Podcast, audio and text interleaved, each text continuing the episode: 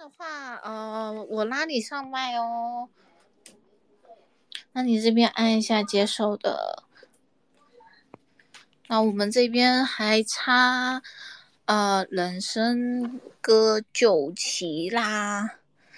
那我这边也在我们这里的，呃，我们自己的微信群 Master 的微信群那边拉一下小伙伴，还没有过来听的过来听一下。那如果当然还没有加入我们 Master 微信群的话，可以加入我们的实习群，也拼在这个推特上面哦。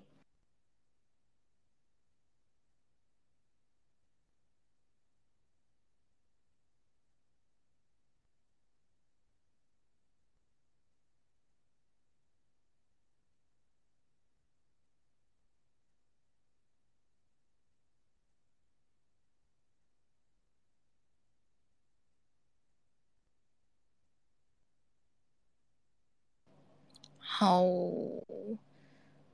哎，A K 哥掉了，A K 哥掉不见了。那我们等我们的主力，就是我们的这个 Master 的主观分析师再上一上来，他掉了。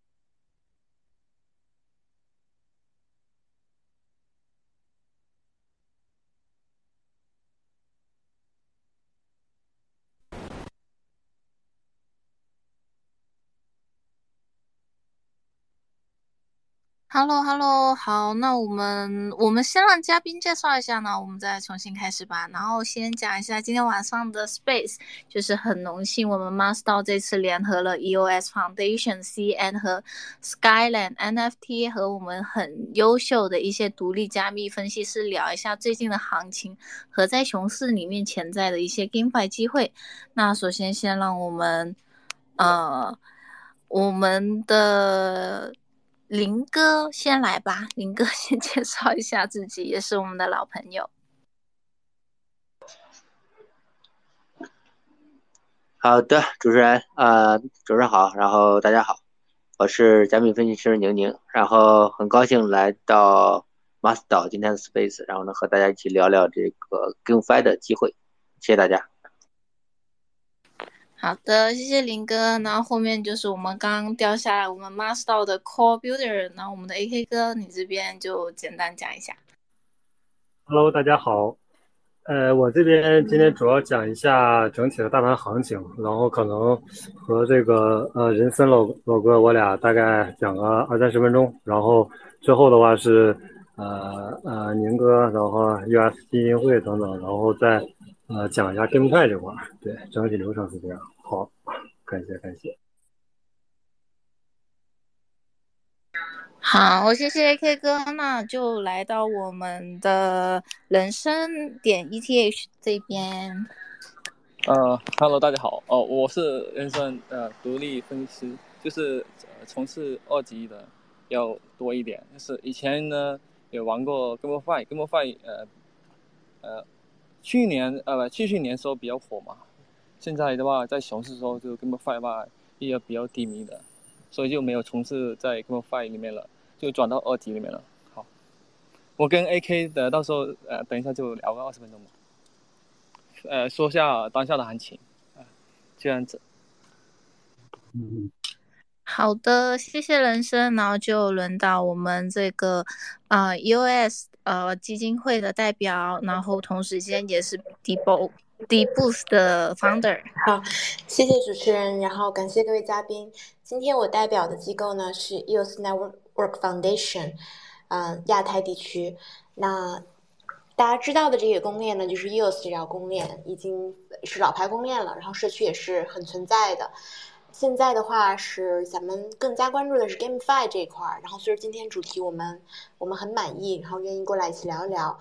嗯，关于最近的 EOS 和这 GameFi 的发展的话，我们有一个非常好的 Grants 的资助，所以说也希望大家可以多关注。就是如果你们有好的想法的话，我们这里对 GameFi 的支持力度方面是非常大的。同时呢，今天的这个三几三几个问题，呃，我可能不能具体的推荐，因为我这边代表的是企业，嗯，所以说呢，我也会，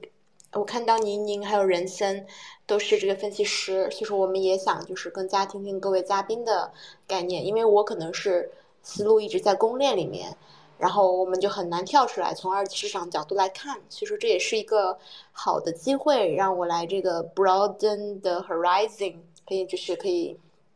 开拓一下眼界。然后我自己呢是 Myra，嗯，我自己是有一家投后服务公司叫做 Deboost，一直是在呃海外的项目会在亚太社区的投放和推广是我来进行的。然后今天主要的主场还是这个。呃，黑色头像的 EOS Never Foundation，欢迎大家多多关注。然后呢，如果有兴趣，他可以把自己的提案发过来。具体的方式呢，在官方推特都有。然后感谢主持人，然后我们可以继续。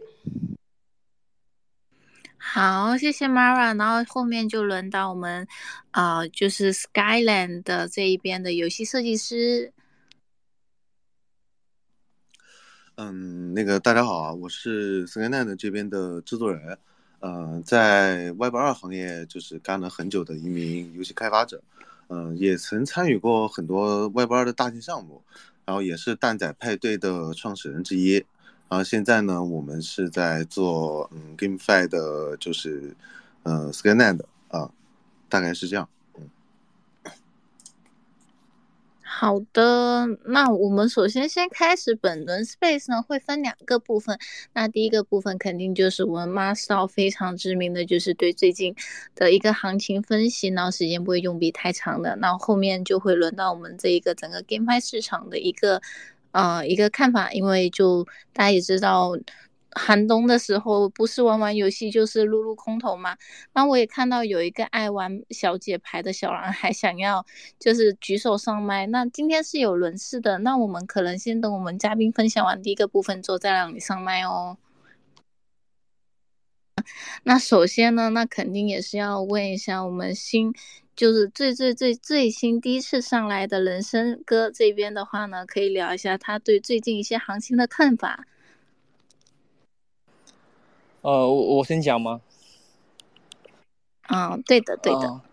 呃，这次的行情啊，就是行情就是从一万一一万六到三万一嘛，然后是整一个嘛，就是呃，去年我也带着，我也是呃，我现在在公司上班，就是我带着他们也抄了一个底吧，是因为这波寒冬的话是已经已经过去了，然后就一个现在目前是一个呃小牛的阶段吧，就是。呃，现在涨到三万一的话，就是差不多，呃，要肯呃，现在目前呃一个情绪面的话，就是要要回调一波才能继续往上走一波，因为在三万这一个阶段的话，呃，就是在那时候跌到两万四千八的时候，就是呃消息面影响了嘛，就是呃美国还有加 ETF，就是拉上去的，就是消息面的刺激才拉上去的，而不是呃技术面。然后，呃，现在目前在三万一的话，我觉得，嗯，这个阶段的话是，呃，先观望，然后跌到两万八的时候，我们选择考虑进场，看到三万六或者三万四左右就可以，出来了，然后就等到，呃，再跌到两万四或两万三的时候，我们再去布局就可以了。因为我也比较喜欢，哎，直接说干货，也 不怎么会，呃，说一些逻辑吧，就是直接。分享干货那种人，没事，我们这边都很干的。啊，对对对，我平常也不怎么 不怎么会说话的，对不对？我直接呃，我直接我就直接说一下我最呃最近的一些想法吧，就这样子。好的，那 AK 哥，你跟人生哥自由发挥吧，要不然。对对对，可以，我我补充一下，可以，我补充一下，然后。等一下，我补充一下，顺便还有还有两个小问题，就是，呃，其实整体判断的方向差不多啊，就是，呃，因为 m a s 这边我们其实也是也是从这个去年年年底的时候，就十月份、十一月份、十二月份，啊，我们也是基本那个时候入场的，基本是啊，比特一万七的时候啊，然后以太一千二左右啊，我们基本也是这个时候入场，然后差不多是呃。比特两万八、两万九、三万啊，可能是在这个附近啊。然后呃，在这个区间是止盈的一个区间，然后三万往上就没有再拿了啊。呃，这是之前的一个操作啊，然后就是说一下我们之前的一个判断，之前判断还是呃从这个一万五上来之后到一万七，当时我们想法就是说呃走出底部区间了嘛，走出底部区间，然后这个。呃，走上行啊，然后突破之后呢，然后从一万七，然后一路过了这个呃这个年之后，然后到今年啊三四月份表现都一直都挺好的。然后呃，这是过去的一段。又不见了，你的麦掉了，然后这掉了，对，你的荧幕关了。呃，这是过去麦掉了，应该 回来了，可以吗？回来了。这是过去一段时间的一个就是复盘，然后复盘之后呢，我们是在两万，就是有几个关键节点，因为它你一万七，比如上车之后，然后它有几个关键节点，就是一个是那个硅谷银行暴雷，啊，当时是从两万五啊直接是跌跌到两万，然后我们当时的啊思路是继续 hold 啊，然后 hold 之后呢，又又从这个两万七八啊又跌到一个两万二，反正就有两次比较大的一个震荡吧，然后都是 hold 继续 hold 的，然后之后又。呃，不断的突破前高啊，然后，呃，这是过去的一个复盘，然后加上几个关键节点，然后最后我们是基本是五六月份吧，就五月份左右止盈的，然后到现在的一个行情，我们这边就是呃判断的思路啊，或者说大概的走势，就是说认为三万二可能很难突破啊，就是是是短期内特别强的一个压力位啊，然后呃。先说结论吧，结论就是认为三万二可能是一个很强的压力位，然后短期内很难突破，然后这样的话，呃，判断的走势就是判断的走势就是说，呃，一个震荡啊，但是肯定是震荡，然后这是一个震荡，咱们也有个方向嘛，就是往上震还是往下震，然后我们这边目前是因为三万二五，就是说在降息之前吧，在降息之前，第二次降息之前，呃。感觉突破三万二的概率还是还有，但是很低，就是说它没有真正的去这个放水，是吧？然后还还是很难突破这个呃三万二这个算是一个非常强的一个压力位，然后所以可能判断的这个整体走势还是震荡，然后宽幅震荡下行，就是它可能一直宽幅震，呃，然后另外就是震荡下行，然后有几个关键点位，就是说啊，一个是呃震荡下行的一个。一个一个一个这个位置啊，可能这个三呃从三万一三万这个附近往下震，预计的话是就是说，但是这个就是随着这个这个这个这个走势在可能还会改变啊。但是目前的预计就是说到年底，年底如果说到两万，应该就是一个非常非常好的一个呃呃一个入手点，就是呃如果说一旦突。低于这个两万以下，那就基本上山寨肯定是已经是，呃，你想买的这个各种山寨肯定是比现在的腰斩还很多啊，所以说，呃，是肯定是一个很很好的一个入手时机了，呃，然后这是整体大盘的一个走势，加上一个点位，加上一个时间周期，然后呃原原因啊，原因就是说之前其实也反复，就是我们也想过，然后也思考过，也也之前也说过一次，就是说为什么认为说。很难突破这个三万二啊，核心原因还是说市面的水少啊，就是说现在它它还是在加息，是还是这个利率还维持在一个高位啊。虽然说它这个暂停加息，然后又又继续加二十五 BP，呃，但是实实际上就是说现在水是越来越少的，是越来越少。它不是说说这个啊，是不是不是这个这个美股在不断创新高，是不是水就多了？它不是这样，就是说。整体的市场上的容量，它的这个呃美金美元是越来越少的啊，不断的加息，不断的缩表，这是一定是个是一个就是说呃，随着时间的这个运转，它一定是这个越来越少，因为它没有降息嘛，呃，然后基于这个一个特别大的一个宏观环境啊，就是说呃。就是说，肯定是第一条还是宏观环境嘛，现在还是一个这个很很紧缩的这么一个状态。然后，呃，就是即使啊，我们考虑过最好的第最好的情况、最理想的情况，就是说现货 ETF 通过啊，现货 ETF 通过。其实，呃，就是我理解跟现在没有太没不会有太大的区别，可能短期冲个三万二、三万一千八、三万一千九也很难。呃，核心原因还是市面上的水少了，就是说。你如果把现货 ETF，比如说 SEC 通过了一个这个这个木头姐申请的，或者说这个灰度申请的等等，就是解决不了现在市面上水少的这个问题啊。现在市面上水还是少啊，就是说，呃，它不是说说咱们这个是吧，换一个大点的水龙头是吧？像这个之前的这个这个 PayPal，还有之前的这个一个是 PayPal，还有这个呃灰度是吧？它都是水龙头，呃，这大家认为说这个水龙头小，是我换个大水龙头是不是水流就能大了？现在问题是。这个小水龙头它都它都跑不满，就这个小水小水龙头它的这个水溜它都是能跑个百分之二三十已经不错了。就是说，那我们再换一个更大的水龙头啊，我们就认为说这个水水流是不是就大了？这个呃，按正常的逻辑去推推理啊，或者说去推演，应该就是说换个大的水龙头，其实也很难说呃在短期之内形成一个很强的一个走势啊，向上的一个走势是很难的，这是一个。然后这也是说，就是我们之前啊，一直就是说判断这个整体的这个走势的一个最重要的一个呃指标吧，就是宏观环境这块。因为现在还是属于一个呃加息的这个末期嘛，啊，然后水随着水越来越少，然后这个呃呃这是一个。然后第二就是说，我们认为这个呃减半周期啊，减半周期呃到明年五月份才会来。这个减半啊，也就是说，正常的话提前半年是吧？提前半年左右，或者四个月、六个月都可以，五个月也可以，七个月也可以。但是现在还是有点，呃呃，十个月左右啊，有点有点太早了，就是说还远远达不到说这个，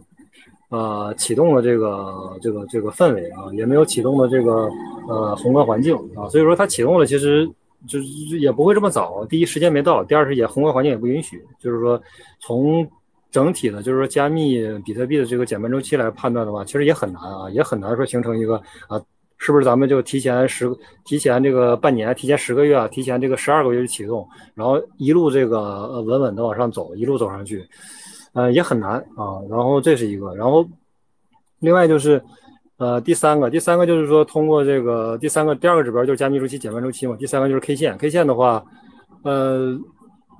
因为现在的这个日线呀、周线呀，就是说整体的这个，咱就看这个这个涨和跌的这个这个线啊，就是说绿的就是涨，红的就是跌这个线，呃，百分之七八十都是震荡和这个下行，都是红的啊，只有百分之二十是偶尔歘主力想拉一根儿，我不知道他是说是是说真的有主力在买啊，还是说是，呃，还是说有这个在在报这个空头啊，这个不确定，因为。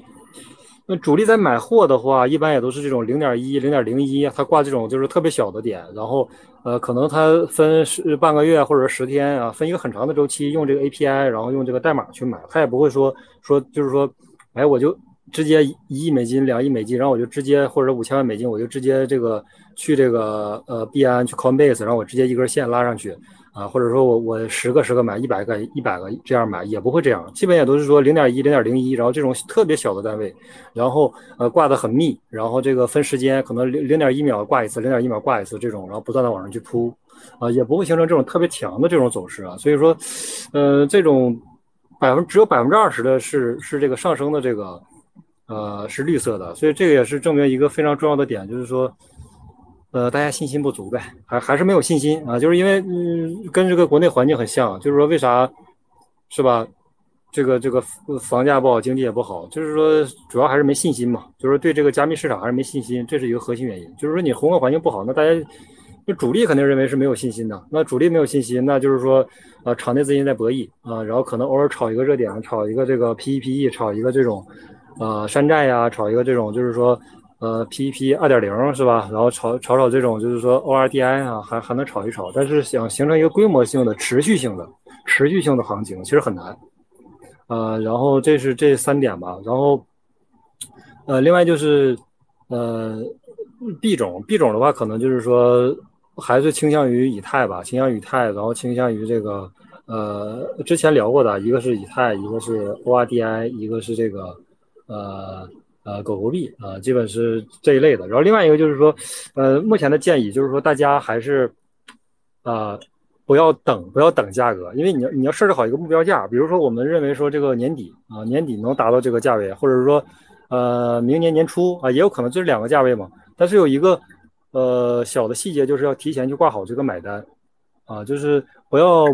不要这个，就是说，哎，我是不是到这个价位再去买？很难啊，因为现在的这个走势，我感觉它这个属于这个熊末嘛，就是说有可能是小牛啊，但是小牛的我也感觉也是处于这个末期了啊，不管是这个熊市的末期还是小牛的末期，它其实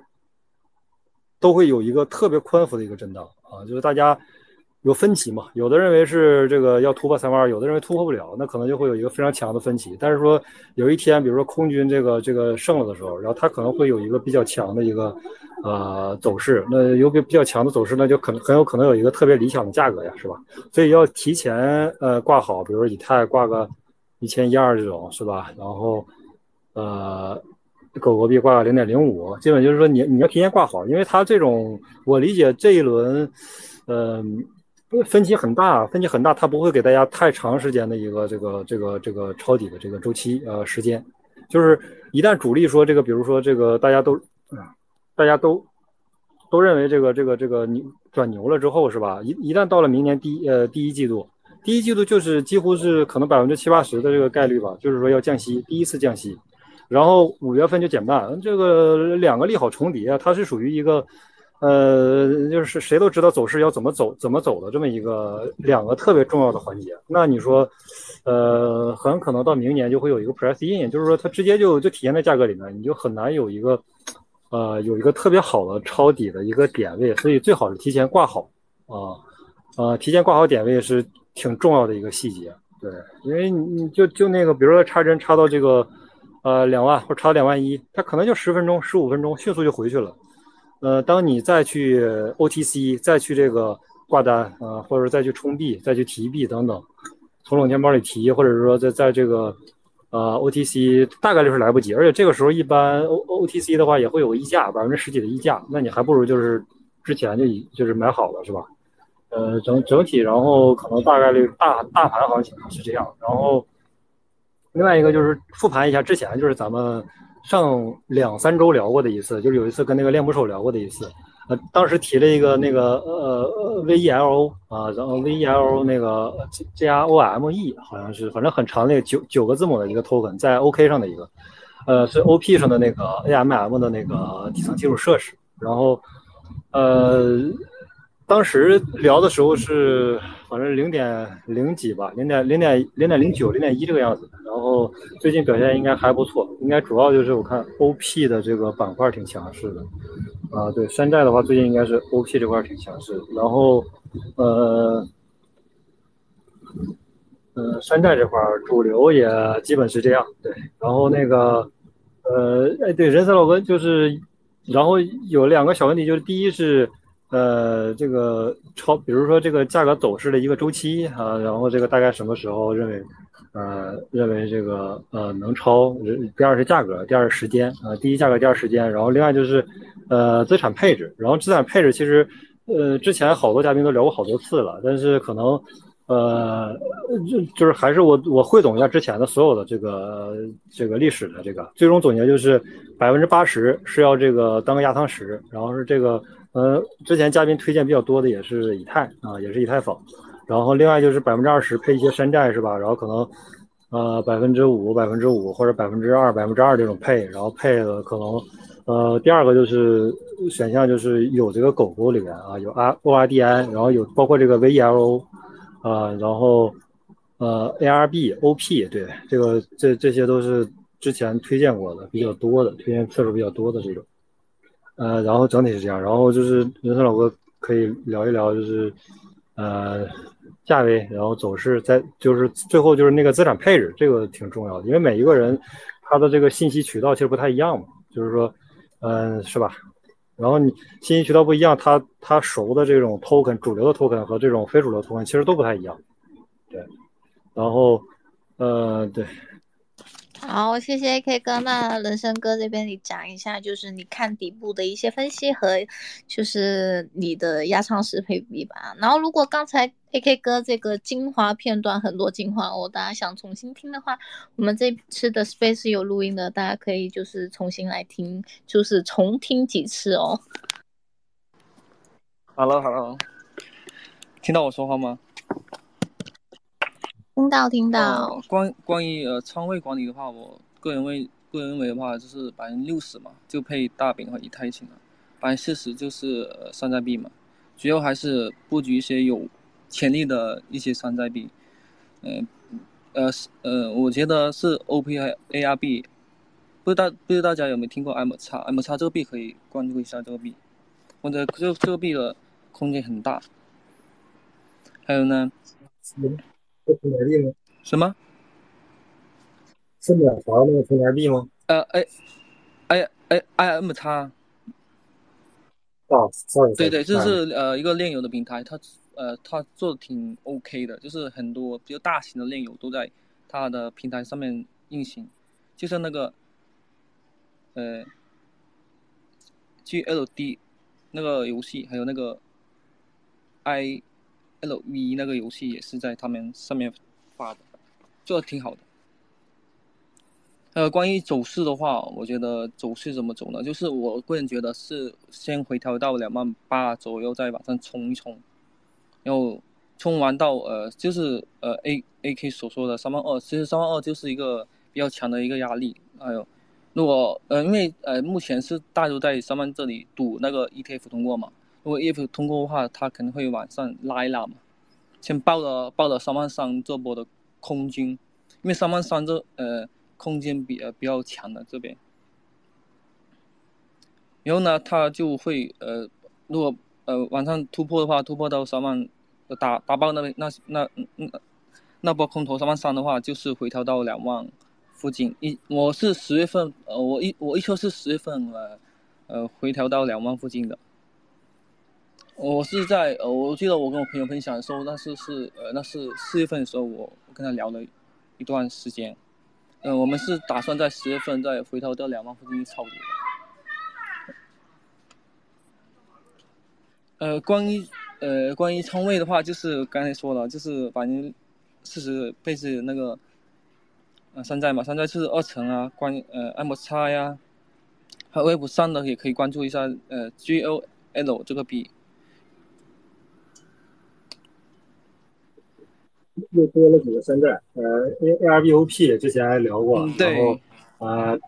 啊，然后多了一个那个 I M 叉，嗯，还有还有 S S V 你们可以关注一下，因为这这波也洗的蛮彻底的，洗的从呃五十美金，我我我出我我记得我是一月份呃预测五十美金已经到了，这波应该回调到十美金附近的话可以，我建议大家可以配置一下，还有 L D O 也可以配置一下。L D O，呃 L D O 的 L D O 的话，它是它现在呃质押率的话，呃以太坊质押率的话达好像达到百分之六十四了已经，全网。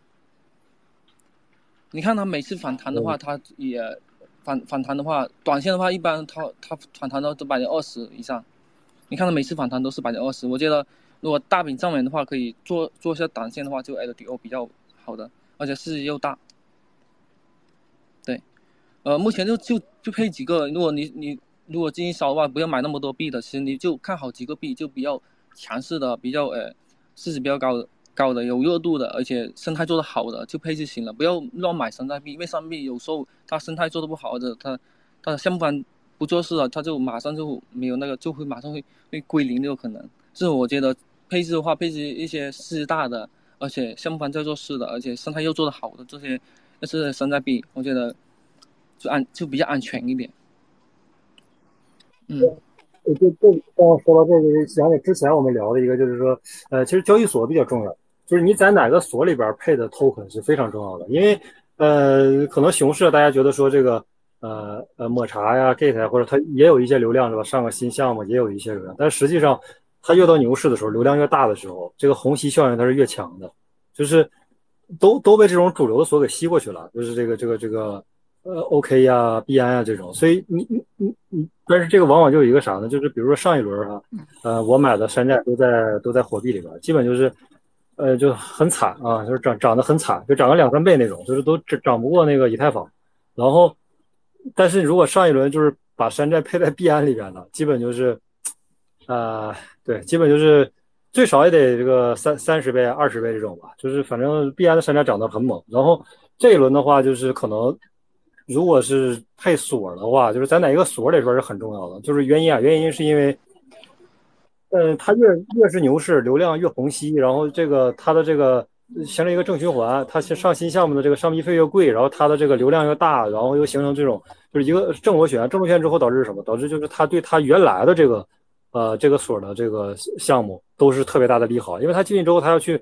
他首先在这个所里边选了之后，他除了配了以太坊，他要看我要买山寨，然后一看这个所里边 OK 里边有这个 veo 啊，然后有这个其他的等等。而他顺便又配一些，就是对对这个锁的原来的山寨是一个非常大的利好，所以，呃，锁是很重要的。就是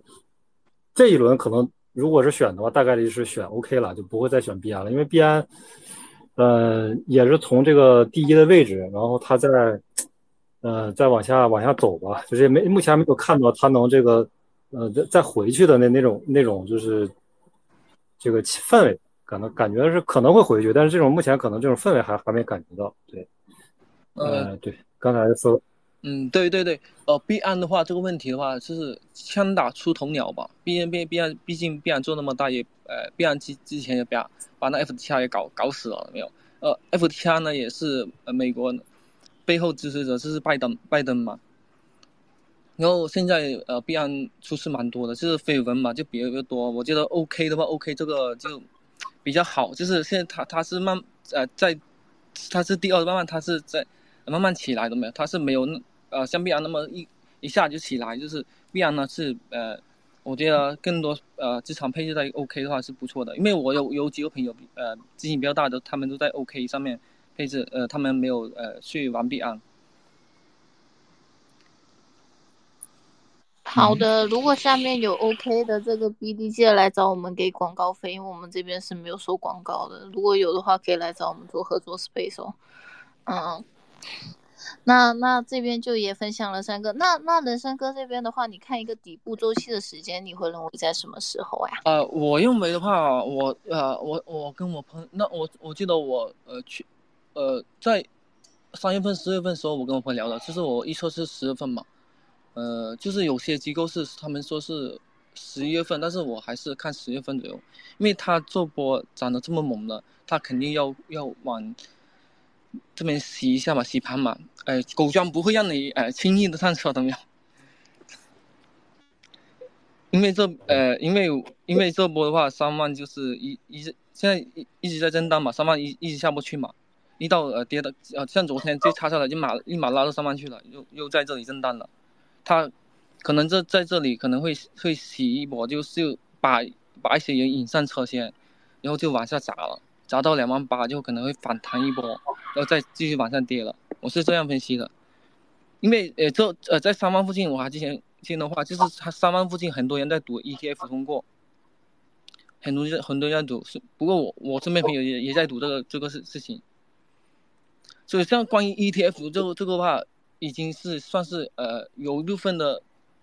呃就是消息面已已经已经提前立呃拉盘了，就是在两万四千八的时候，已经这个 ETF 早就人早就人家就是已经呃收到风了，已经提前去布局了。还那时候是我我总监时候也没重视这个事情，那时候我是比较重视的，所以我就就那时候我就抄底进去了，也中仓的，就是抄进去就把这波吃了我就跑了。因为呃，但是有就是，呃，小疑问啊，就是说你刚才说的这个 ETF，它消息已经露出来了，但是那它露出来的是说，是是说申请的消息还是申请通过的消息？因为因为最近的利好都是说申请了，申请了就算利好了。我我这这是是哪一种利好？就是它是申，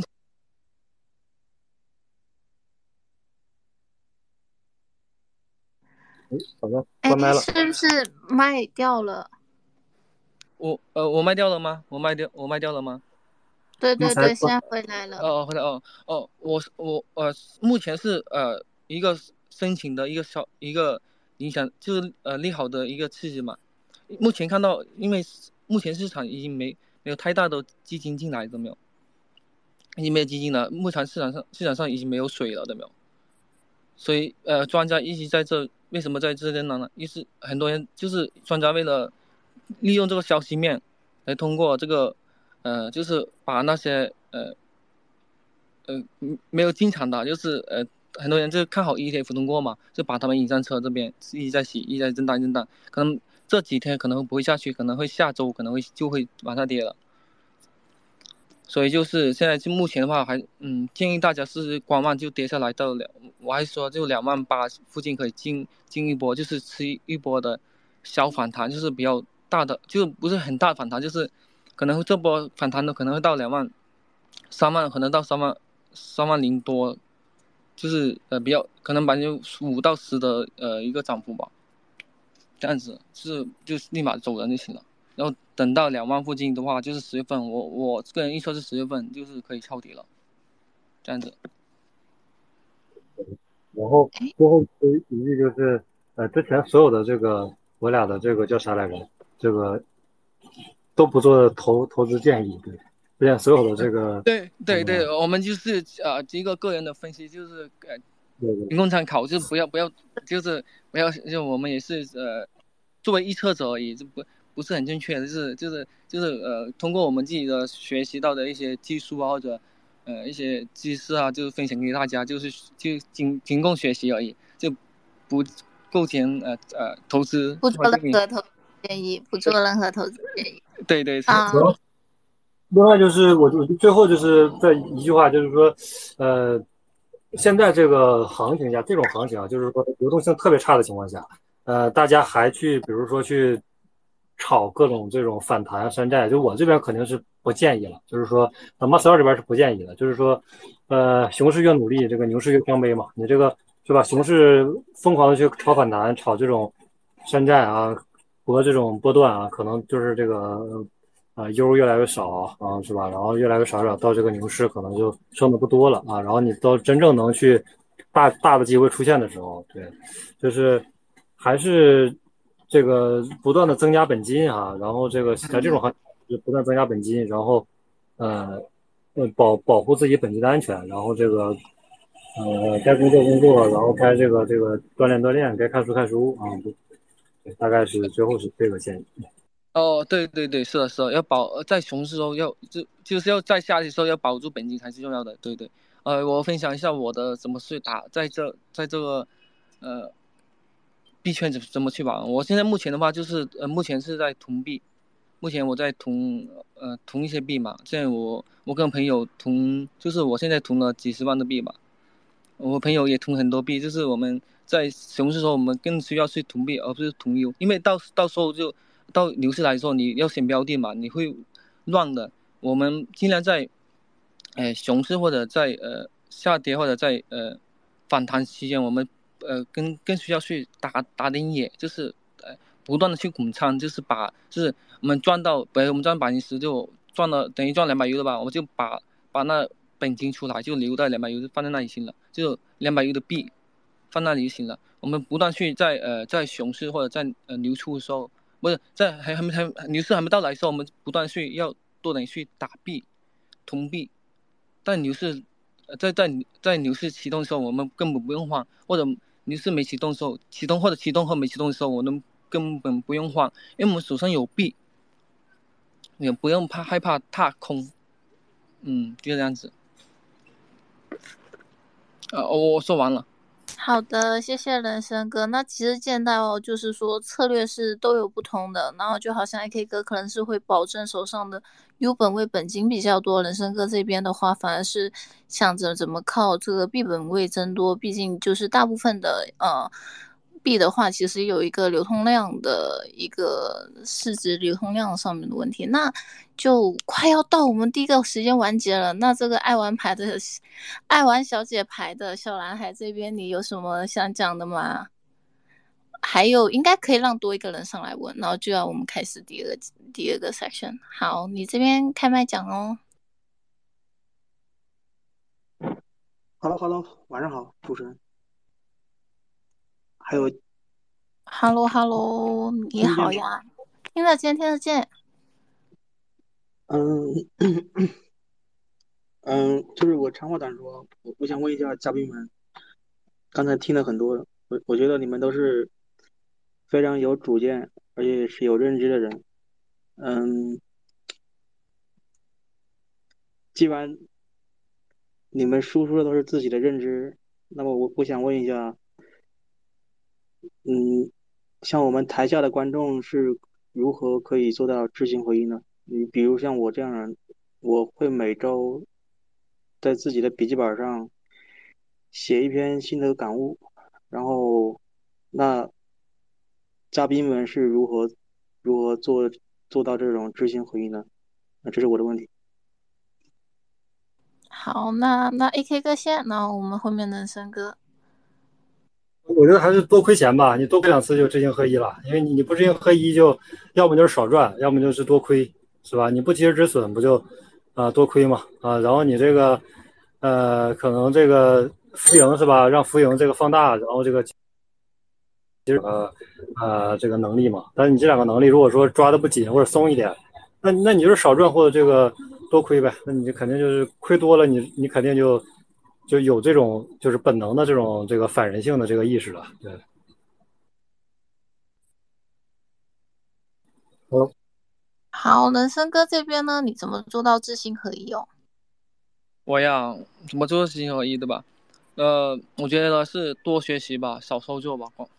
因为你你如果看不懂市场的话，你就呃通过自己的就是不断的去呃就是学习，就是呃问一下呃。身边的人是怎么操作的，或者怎么去，呃，玩转呃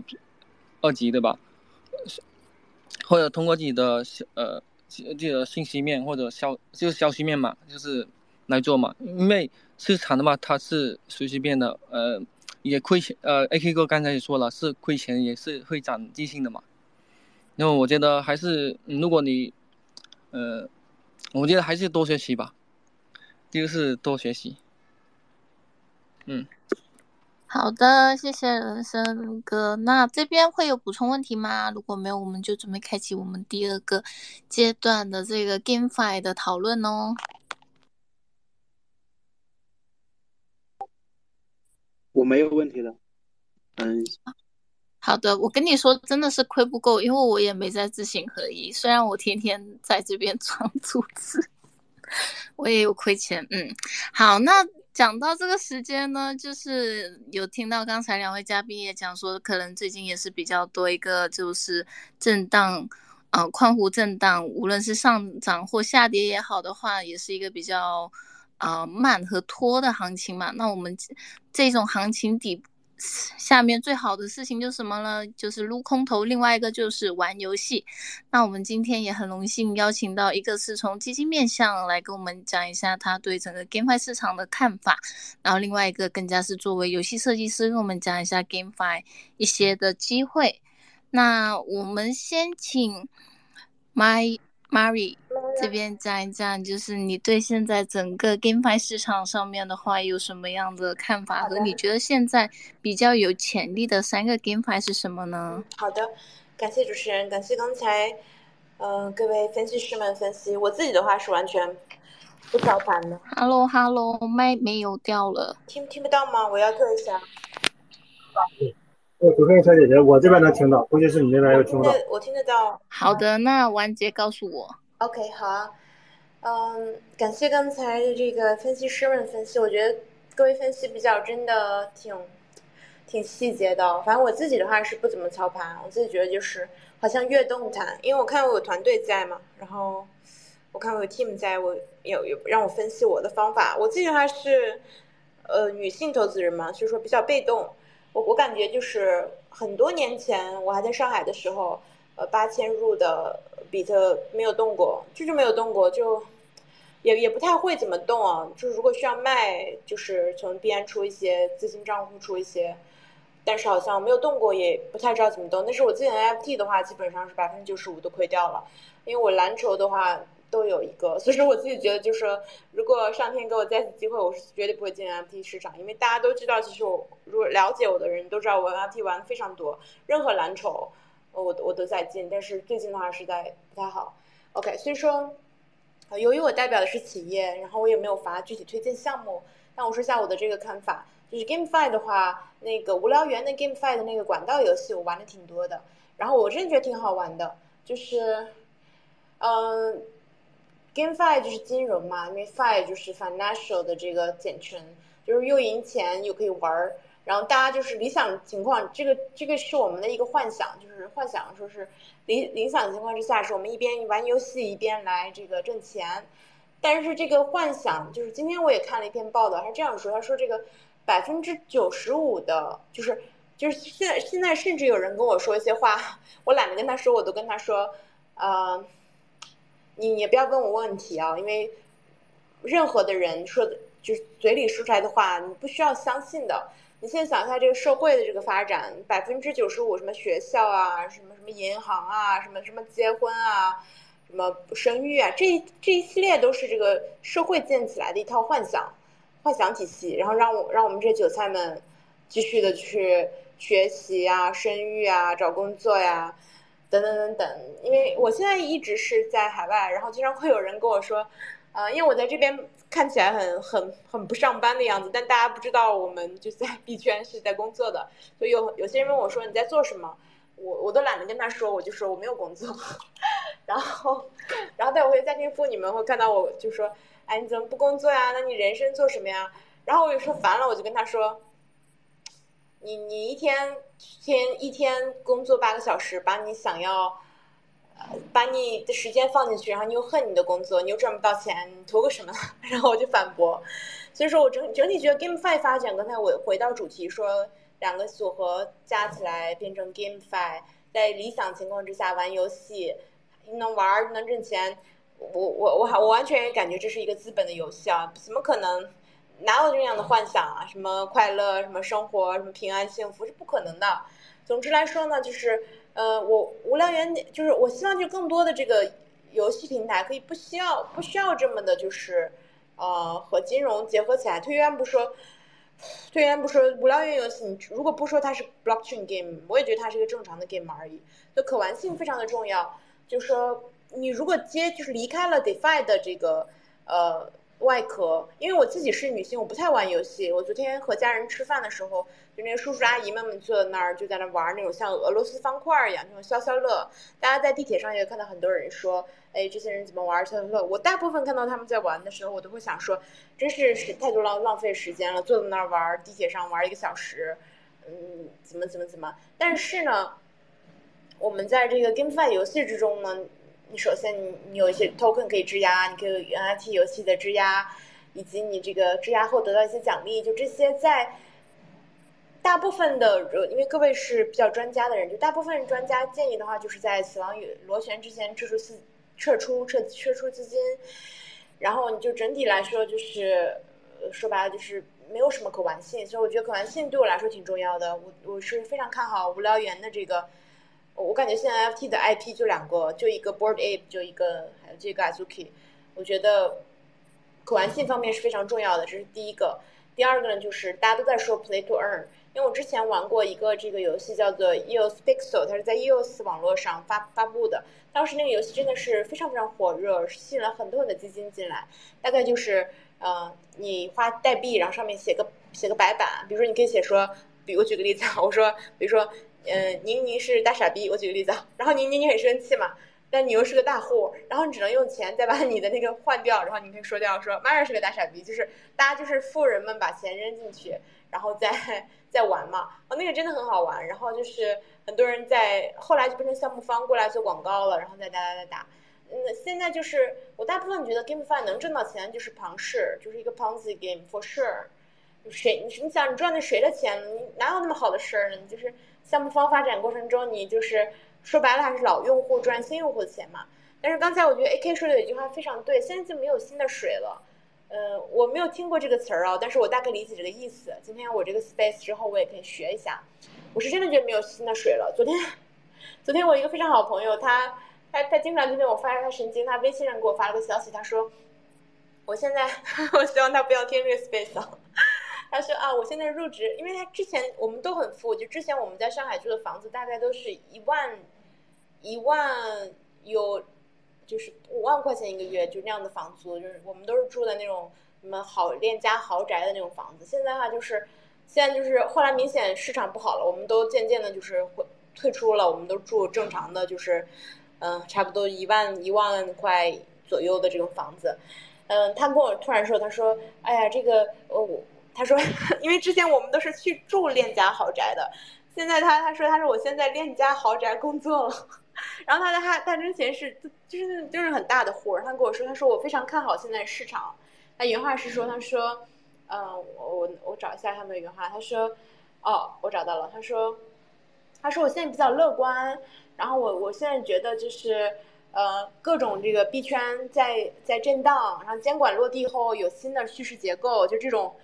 Q 阿门会说的词儿，他说什么各行各业全面复苏阶段，然后我直接跟他说，我说不可能的，国国内的监管只有越来越越严格，新韭菜将不复存在。就像刚才我老会说新韭菜不复存在，其实跟刚才 AK 说的一样，就没有什么新的水了。我自己的话是非常非常悲观的状态，就是完全非常非常悲观的状态，就是我平时的话就是。呃，想买什么就买什么，女女性嘛，买买包啊，买买化妆品啊。我现在基本上就是吃个饭我都在省着钱，就谁要请顿，比如说房东要请顿吃顿饭，我都我都打。今天中午吃饭吃了个午饭，我还打包了个软饭，因为我就觉得我对这个市场是非常不看好的。但我的我仓位是完全没有动的，是因为我不太会动。我觉得就正常动来动去的人，我觉得在币圈我我能就是我不丢就行了。我感觉我只要不不会存在什么。被盗窃等等等，其实第二个方面就 play to earn 的话，嗯，这个庞氏的游戏该怎么玩？这个庞在可玩性的情况之下，怎么样在新用户的迅速下降的时候呢，能仍然搭建起这个庞氏的游戏？因为之前的话，就是我在韩国的话是跟这个谁叫什么？和，Sandbox 的 CEO 非常熟，就是就熟到那种我如果过去我都不需要去住酒店，我就住他家那种情况。然后呢，就当时就各种币圈大佬就是到处到哪儿，像我们现在演讲啊什么什么。现在就是整个的每天的日活量不到六十个人，在全世界那么大的人，这么大的，怎么可能？日活量不到六十个人了，但现在的确在这个 GameFi 出现的就是这样的一个问题，就没有在可玩性、没有 Play to Earn 的情况之下，每我已经参加了无数期 Space，都在分析到底怎么样就是 Play to Earn，就各种游戏听着我耳朵都长茧了。但是呢，就是呃无论如何，嗯，GameFi 是一个非常大的大的这个赛道，我真的觉得就是是因为我当时没有意识到，就是 GameFi 的赛道的。体量是这么大，但是当我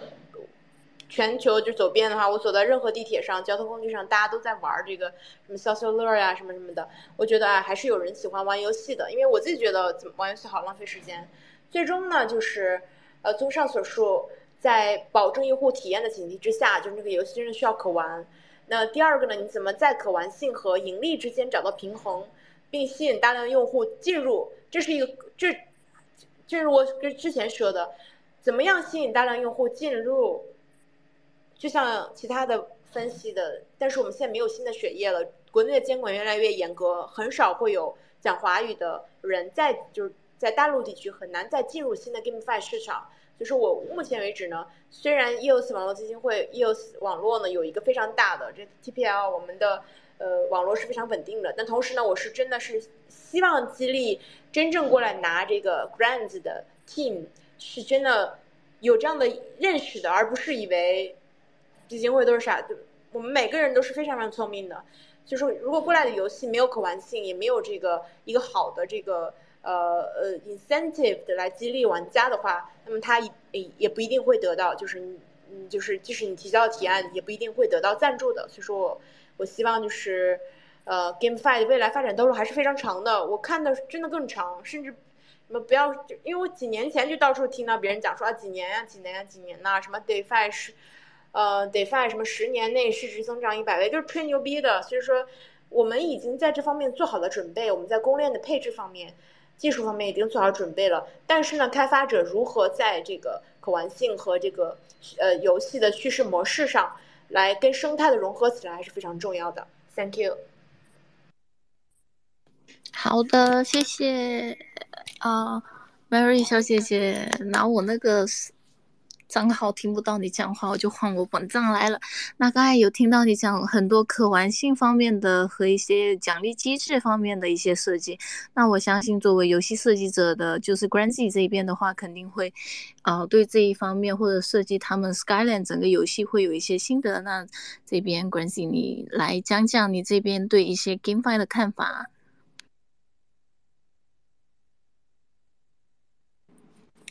嗯，那个你好，嗯，首先就是，其实我觉得根外这个东西，因刚开始就说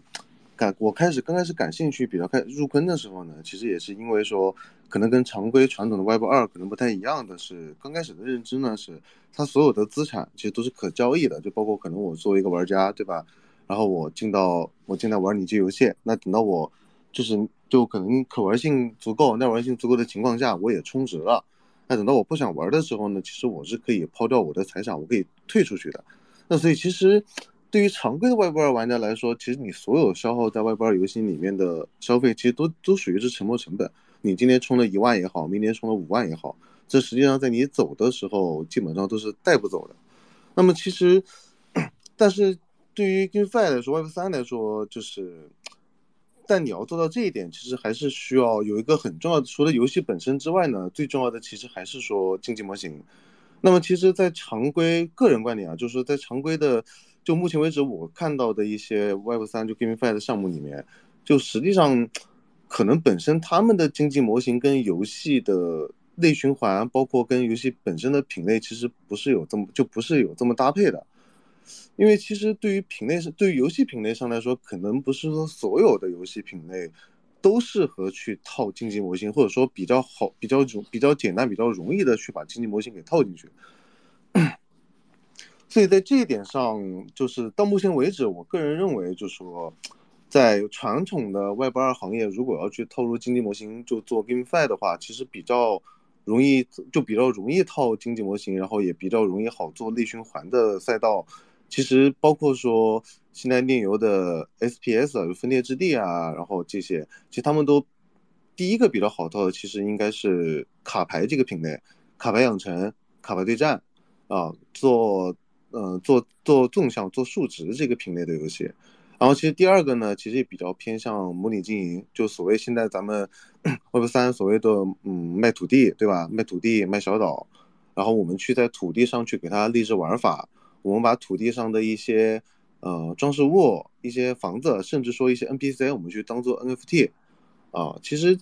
比比其实比较好做的，目前来说就是这两个品类的赛道。如果说第三个的话，其实就会偏向比较休闲品类的，因为其实 Web 三的玩家其实本身跟 Web 二的用户其实本质上区别还是蛮大的。第一个其实就是上手门槛。因为首先，就 Web 三的用户，他并不是说大部分都并不是说游戏用户，所以其实他对很多游戏的玩法，包括说门槛，他是没有基础认知的。所以如果说一款 GameFi 的游戏你做的太复杂，或者说你的上手门槛做就上手门槛做的太高，对吧？然后游戏的基础体验不够下沉的话呢，其实对于 Web 三的用户来说是非常非常不友好的。对，所以其实无论是说卡牌还是模拟经营，他们都是比较偏。呃，具有一定的上手门槛，但具体如何如何去优化，其实也看项目方本身啊。那其实这个地方第三个赛道，其实会比较推荐说，咱们去看多看一些休闲品类的赛道，比方说像派对啊，或者说常规的一些沙盒呀、三消啊。其实这种对于其实就三消，其实大家可能刚刚也说过，像什么开心消消乐啊这些类似的。那其实这种品类的游戏，基本上可能对于全年龄段的用户，它都是没有任何门槛的。但只是说，像三消这种类似的品类，是否去好套这个经济模型呢？就目前为止还我具体还没有见到项目这么去做过，啊。然后就大家如果说有什么其他的问题，也可以随时的提问吧，我会从游戏上的角度去给大家解答。哦，哎，那我这边有一个问题哈，那你刚刚有讲到这个经济模型和呃，不是每个游戏都可以挂钩上去的，那好像说。嗯，现在游戏出了一个经济模型之后，它传统游戏的经济模型是不无限增发的嘛？那现在币圈的整个模型，纵使是用双代币模型的话，它还是呃有一个稳定的 TVL，而且它市场经营状况会受到再度杠杆的情况下的话，那你觉得怎么样？就是才是一个比较好的代币模型呢？如果对一个 GameFi 来讲的话，嗯，比较好的代币模型，其实到目前为止，我的确没有见过说就特别完美的模型，因为它其实大家一定都是有缺陷的。如果说有完美的模型呢，那么这个东西其实现在目前为止也不太可能啊。但我觉得对于一款 GameFi 来说，就是说，因为你需要把经济模型跟游戏去做结合，对吧？那所以其实你游戏本身的内循环是比较重要的，就你一定要有投放点，你要有消耗点，那么你的投放跟你的消耗就是否成正比，对吧？那你不能说就咱不要不不能说咱们的投放就说是远远投放是远远大于消耗的。其实包括我刚刚我说的，包括像派对啊，或者说模拟经营不派对啊，模拟经营，或者说卡牌，那其实常规我们在卡牌中其实可以看得到的，因为本身卡牌这个品类的游戏就是我们。就大家项目项目方的设计，就本身卡牌它就是一个 NFT，那么其实，在他们在基于游戏本身的设计上，比如说我这张卡牌我是可以升星的，我可以升级，对吧？我可以去突破，那么我突破呢也需要消耗一张同类型的 NFT，那么其实他们的这个地在这个地方就已经是做了消耗的，但至于像。但至于像他们，就至于像常规所说的，比如说我们要去挖币，对吧？那可能说，呃，玩家入就玩家进来了，那玩家进来投入了一定的成本，然后呢，通过卡牌对战的形式，然后去挖，然后去挖子币啊，或者说去挖什么样的代币，然后进行变现。但其实这个东西挖出挖币这个行为，它肯定是一直在增发的，因为本身随着你用户就随着你 DAU 越来越高，那么实际上包括很多的工作室啊，包括玩家，他一定会进来。所以目前为止，我见到的说只有说有效的去对 NFT 的一个投放和消耗进行了一个限制，但是说在币上面我还没有见过太好的模型。哦，好的，那林哥这边的话，你可能。呃，就两位嘉宾，无论是从资金投放方面方面呢，或者是游戏设计方面，也有一个看法。那你这边的话，你会怎么看最近的一个 GameFi 市场？和会觉得近期来讲最值得玩的三个 GameFi 是什么呢？嗯，首先第一个问题就是说，其实我觉得啊，就 GameFi 市场它一定是趋势，它也一定是说整个游戏市场的未来。就甚至说，我个人我觉得说，可能在未来十年或者说二十年，我们不说太远啊，可能未来是五年、十年之内，那可能大多数的，呃，Web 二，就现在大多数的 Web 二玩家或者说 Web 二的游戏，它都它最终其实都会转转变 Web 三，因为其实到目前为止，其实也有很多原生的 Web 二的大公司，他们也开始去就进入 Web 三来就研发 GameFi，所以我觉得这个东西它一定是趋势，因为。对于其实，如果说这个东西能够得到，就能能够说得到大众的共识，大家的认知能够说得到共识的话，其实就它一定是用户所需要，所就就一定是用户所需要，也是用户想要的东西。那么对于说近期有没有近期三个值得玩的，嗯，GameFi 的话，所以实际上我觉得这个东西是不太好做推荐的。但实际上，我觉得我们产品在派对上，就我们是做的派对。这也是我们产品在派对上第一个产品已经做的差不多了，我觉得大家可以去体验一下。然后至于其他的，我最近其实我是一直有在玩《分裂之地》的，也它也算是个老牌的 GameFi。然后本身的它是个卡牌养成，就大家也可以再去去看看，就去看看去玩一玩。然后我们是，然后我们 Skytopia 呢是属于刚上，那个刚上也没多久。然后第我们这我们是属于呃元宇宙产品，其实我们在元宇宙里面会有多种玩法。然后我们现在第一个玩法，第一第一个游戏已经开发进度已到百分之八十了，就大家也可以体验一下啊。好的，谢谢 Graham 姐，然后大家也可以去体验看看这个 Skyland 的产品哦。毕竟如果说 Hyper Casual 就休闲游戏的话，在上一轮是末的时候，也是一个大家觉得潜力较高的一个 GameFi 赛道。那林哥这边呢？你觉得就是如果好像说，呃，最近的市场和呃推荐的游戏呢？呃，是这样，我觉得其实现在游戏主要分两种类型吧，就是 Web 三游 Web 三游戏或 GameFi。其实 GameFi 本质上不是不是 Game，而是 Fi。我们说 GameFi 的时候，它其实。嗯，就是打着游戏外衣的 DeFi，或者更准确的一点来描述它的话，就是打着游戏外衣的 Ponzi 庞氏骗局而已。呃，所以说你在玩这个你的你你说你在玩一个游戏一个 Web 三的一个游戏的时候，你一定要一定要，或者你在投资或者你在玩的时候，你就要呃明白它是 GameFi 还是 Web 三游戏，它是呃庞氏骗局还是还是真正意义上的游戏。这个你一定要一定要有之前你要有你对它有一个定性，然后再去制定你的这个这个呃策略，对吧？你当然 GameFi 也可以玩的嘛，你很多人玩盘子也是赚到钱了，但是盘子只有两个类型的人能赚钱，一个就是之前有之前有一个有一个很早以前有以太坊上有一个盘子有个神盘，当时有机构分析了一下他们那个盘子上面的那个。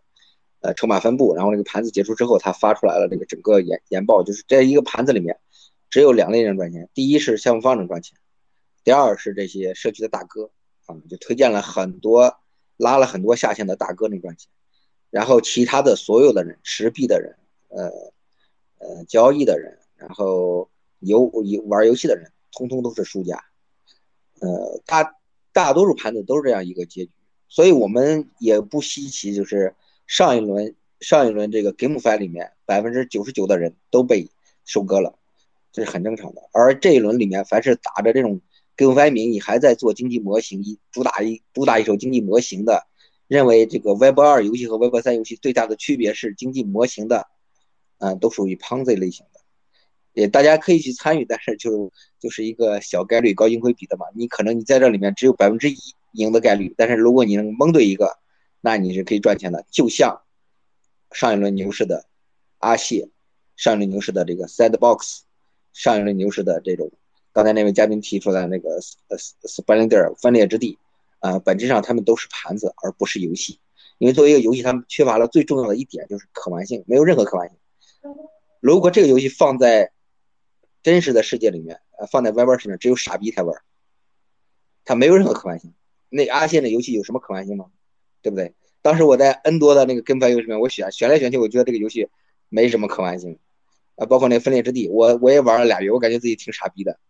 有什么好玩的？呃，然后最后也没赚到钱。所以说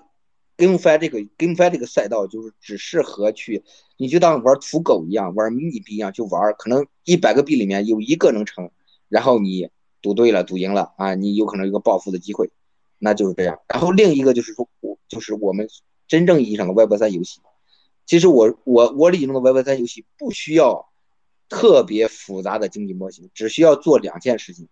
第一，把游戏资产 NFT 化，然后把这个游戏资产的所有权让渡给游戏玩家；第二，呃，发行一个代币，然后就呃促进这个整个游戏系统生态的这个运转和循环。做好这两个。就已经是非常牛逼伟大的创新了，就已经是颠覆传统游戏行业的颠覆式破坏式创新了。但为什么不行？为什么 为什么就是呃不行呢？就是为什么上一轮牛市我们看到那个看到好多项目都在做 Pon Ponzi 的 GameFi 呢？就是因为这个做这种游戏，最主要是做一个可玩性的游戏，再加上这两点特性，需要很漫长的时间。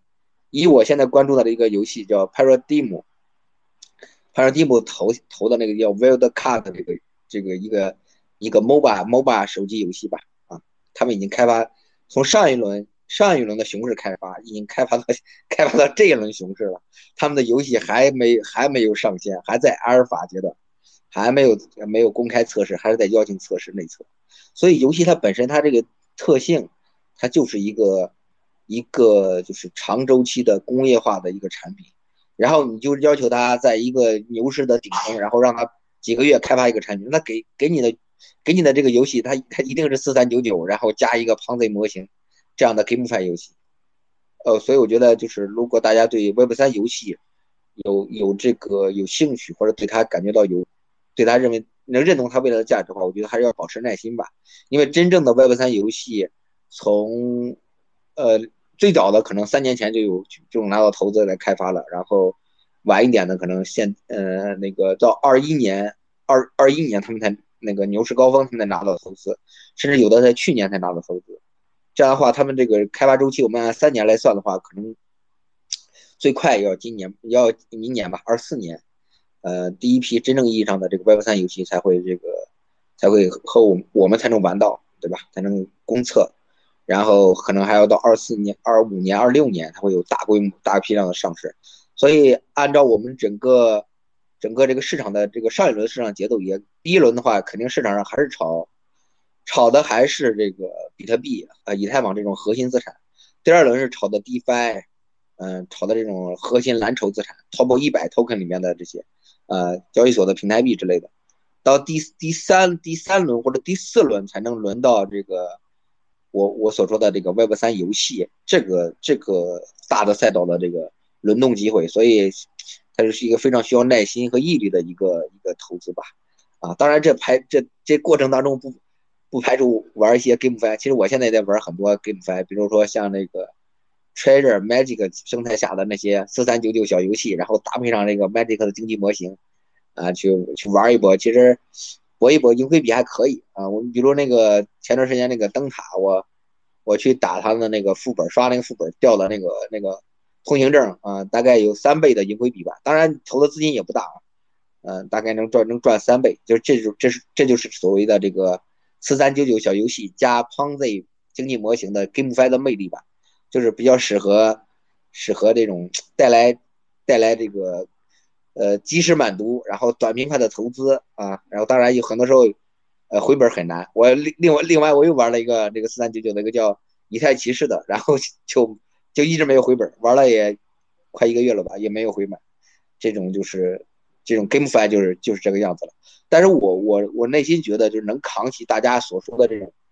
呃游戏 Web 三游戏大旗的，就应该是真正的 Web 三游戏，它不需要有特别复杂的经济模型。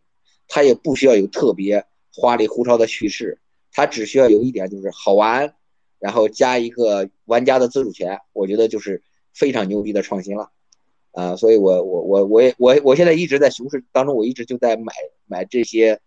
买这买这些项目，就是我认为它是这种类型项目的这种资产嘛，包括他们的币和 AMT 一直在定投这些，呃，我觉得等吧，等等吧，等吧，可能要等到二二四年或者二五。二五年，呃，才能有回报吧，就保持耐心吧，主持人。好的，谢谢林哥。那这个 game 和 fi 的分开也是一个，就是大家在后期也常聊到这个可玩性的一个比较重要的方位。那如果是这样子的话呢，那又要讲一下说。刚才有讲到很多 fine，那现在会有哪一些还值得说去刷空头但没有发代币的 game fine 呢？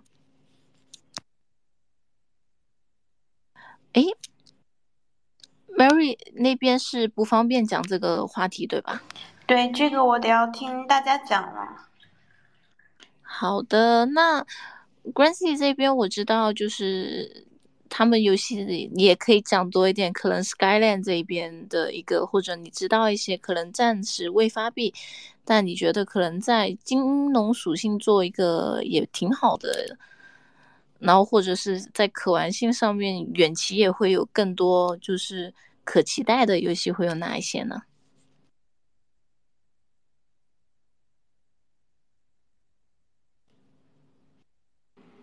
你好，是是叫我吗？对的，我是不是读错你名字了？甘西吗？没事没事。嗯，您刚刚问什么？我刚刚没有太听清，我只听了有。哦，就是就是目前值得刷通头但还没有发 token 的 GameFi，那你可以讲讲你们的，还有其他一些就你看好的游戏吧。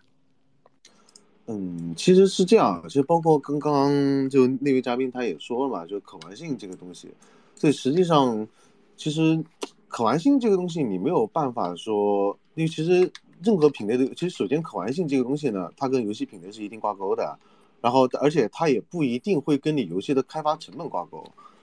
然后是具备可，然后所以站在我的角度，我觉得具备可玩性的游戏，它就具备可玩性和耐玩性的游戏，它一定是说，嗯，可以那个就大家可以尝试去，呃，就说去薅一下，或者说它已经发了，就已经在空投还没有发币的。啊，因为其实这个也看说整个项目的一个发展规划，包括它一个基础框架。因为其实对于游戏来说，其实很多游戏它在一开始搭建框架的时候，其实可能就决定了游戏最终做出来的上限以及，呃可填充的内容。那么其实像包括 NFT 这种东西，其实它放在游戏里面，其实说白就是项目方就需要一直的给它赋能、赋能再赋能。你无论是横向的也好，纵向的也好，其实是需要一直去赋能的。那其实包括其实到我们项目现在，因为我们做的是一个派对，我们做的是派对游戏，然后其实比较就非常轻度也非常休闲的，所以其实我们在第一个玩法上是没有办法太好的去在。呃，NFT 上给它做一些纵向的数值的，所以我们现在赋能都只是会往横向去赋能。那么，像我们现在发出来呢，实际上玩的话，大家能做的一个，也就是说通过去玩派对休闲的小游戏，然后会产出一定也会产出一定的呃 DPM，然后可以然后使用 DPM 可以参加我们游戏更深一层的锦标赛。或者说竞技的模式，然后最终会给它投放我们的 FPU，也就是我们的母域。所以，在这个上面，就是说，大家还是需要看说去，首先就比方说你去玩这个游戏，它首先它的上手门槛高不高？那它每天需要投入的时间成本长不长？但至于说回本周期这个东西，可能对于没有不太现实，因为首先你不知道说，呃，它币上来大概会是什么样的价格，嗯。明白，那这边也可能讲一下，游戏有很多不同的品类，那玩法上面的话呢，可能也有分，好像，呃，有分做 hyper casual、casual，然后 mid grade 和 hardcore，然后到 triple A 的游戏品相这样子，然后。其实不同的游戏模式的话，在 Web 二的世界赚钱的方式也不一样的。那好像说 Hyper Casual 或 Casual 品类就是超级休闲和普通休闲类游戏的话呢，那就是普通休闲可以参考 Supercell，然后超级休闲的话就是四三九九那一类。那他们 Supercell 那些已经有固定一定品牌的效益。那如果是四三九九那一类的话，Web 上面的话，很多是靠一个广告或者点击量的一个。哎，这里有个大师，你讲一下。嗯，嗯，刚刚那个话题啊，就其实关于休关于休闲品类呢，首先像四三九九，其实它那种游戏是属于超休闲，其实常规的。就咱们赚钱可能是属于像广告啊，就说投放就是广告的钱，然后以及其他的，因为它是首先这种游戏其实它有可玩性，但它最根本的在于耐玩性不高，就实际上玩家的流失速度会非常的快，虽然说你获客相对会比较简单，但是你流失速度会非常快，所以其实它是具有可玩性，但它的耐玩性非常低，所以一般可能像这种它更多的会做成像四三九九那样的小游戏平台。或者说一个小游戏合集平台，因为它只能说去靠我填充超休闲小游戏的量，然后来增加玩家在我平台的一个游长游玩时间，就其实就也就是在平台的耐玩性。那么其实可能像，呃，一般像偏呃比较就是说，我们不说像像四三九这种超休闲品类，我们说像那种呃正常的休闲品类，其实像呃合成和三消这一个类型，其实一直以来，特别是近几年。嗯，在欧美，它一直都是一个比较火的品类，甚至于说这种品类它是可以跟这种玩法是可以跟其他品类去做结合的。因为其实我们在做的时候，就是耐玩性和可玩性这个东西，呃，可玩性和耐玩性它一定会跟你游戏的商业化挂钩。就如果说你游戏只有可玩性，那你耐玩性不够的话，其实也就只会影响玩家在前几天的一个付费欲望。所以，其实像休闲品类，就我认为。休闲品类就是我们做超休闲其实是可以，但是如果你要指望说，呃，做超休闲做做超休闲游戏能够说做出来一个比较健康的游戏的内部循环环境，其实是不太现实的。所以其实如果做休闲品类，你还是需要去跟一些，就其实也就是我们打着休闲的幌子，但实际上我们内部的玩法还是会比较重度，只不过我们会慢慢的去。对玩家开放，哦，好的，那就好像，呃，刚才就是关机这边提到的，那就可能是他们有不同的优缺点。那可能 Triple A 游戏的话，就是开发时间较长，在 Crypto 市场上的普及上，呃，这个游戏的好处就是它能更早的上面拿到一个资金和和整体的研发的那个资金承担不用那么，就是回本，就项目方回本上面不会有那么多的困难。不过这边就出现了一个问题，因为传统来讲的话呢，可能玩 Triple A 游戏的玩家更多心态是一个消费心态，那进到 Crypto 市场，很多还是能。会把这个字放在 Fi 上面。那林哥，你觉得这个就刚才你好像有提到说一些未来可期的，呃，Web 三游戏的话，他们会怎么样应对这一个可能发生的问题呢？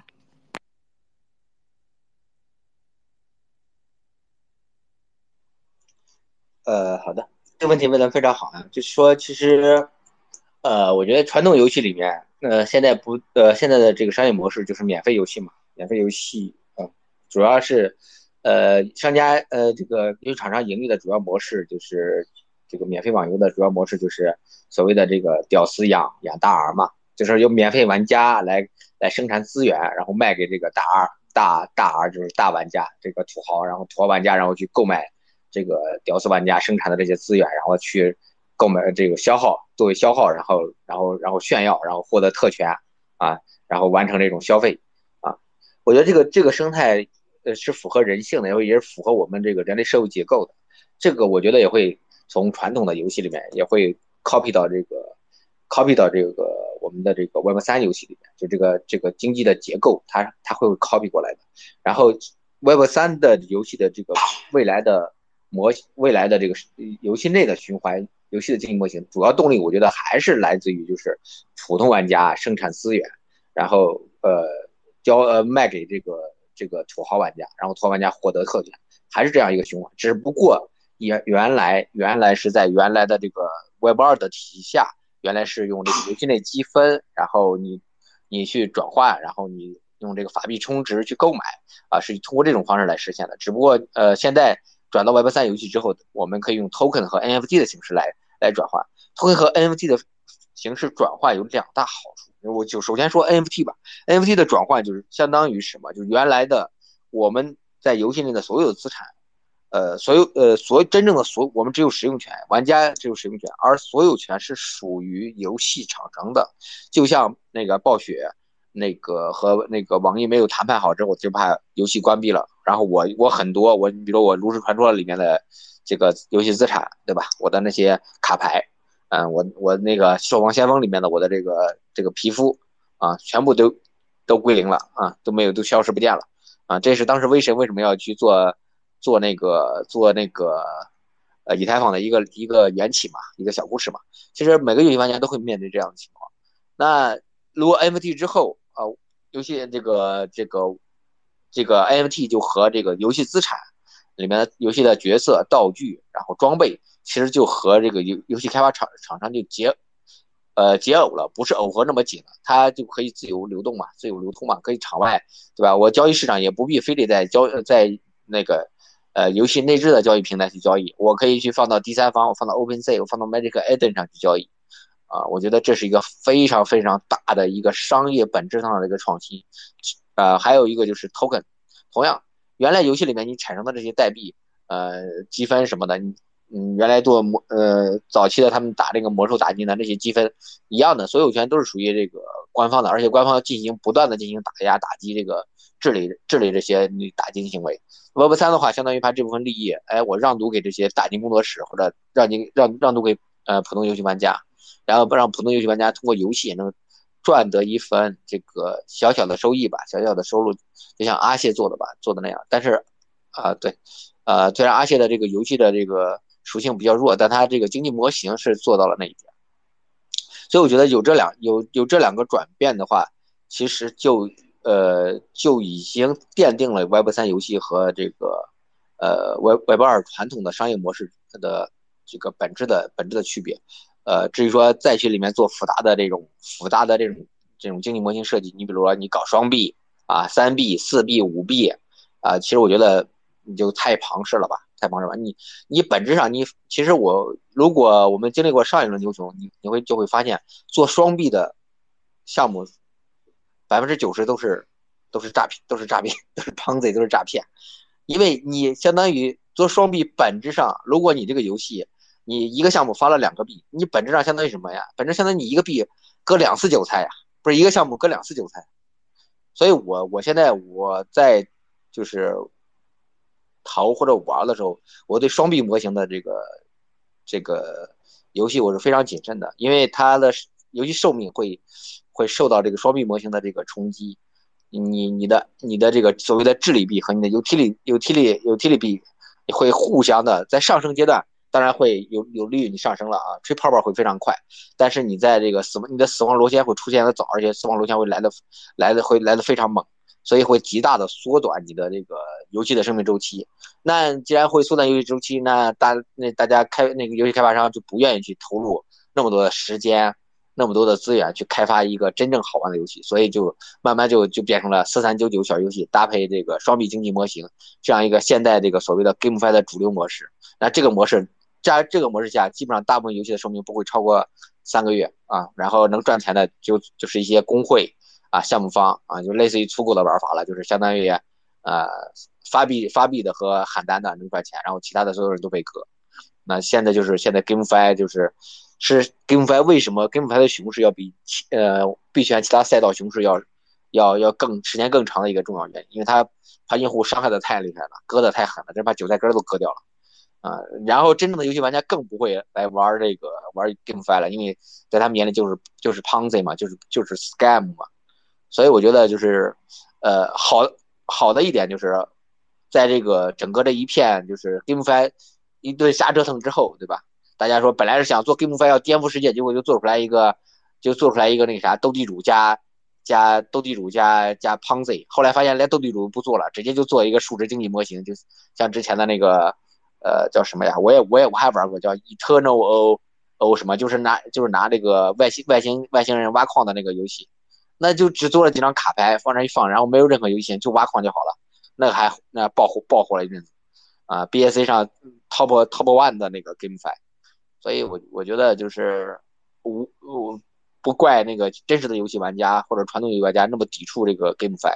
确实是庞贼，确实是 Scam 比较多啊。然后好好的一方面是什么？就是说，呃，在这些这些就是熊市之后，这些 GameFi 就逐渐死去之后散去之后，然后新的这种真正意义上的，就我之前说的那种啊，呃，就是真正具有可玩性，呃，真正具有耐玩性的游戏，然后。加上一个呃简单的经济模型，然后加这个呃玩游戏资产的玩家自主权啊，这样的 Web 三游戏一大批正在正在这个正在陆续的正在这个开发，然后在在二四年我们最快能看到一批的上线。我觉得这这这些这些游戏才是我们真正值得长期跟踪、长期投资的游戏。而我上面说的那些 GameFi Ponzi 就是闲着无熊市闲着无聊啊，然后打打土狗，然后搏一搏盈亏比的这个这个事情，我觉得也不必太花时间精力去研究吧。看到大家有人喊单啊，或者有 KOL 关注啊，啊就可以去玩一玩啊，呃，其中我就我我我主要就玩那个。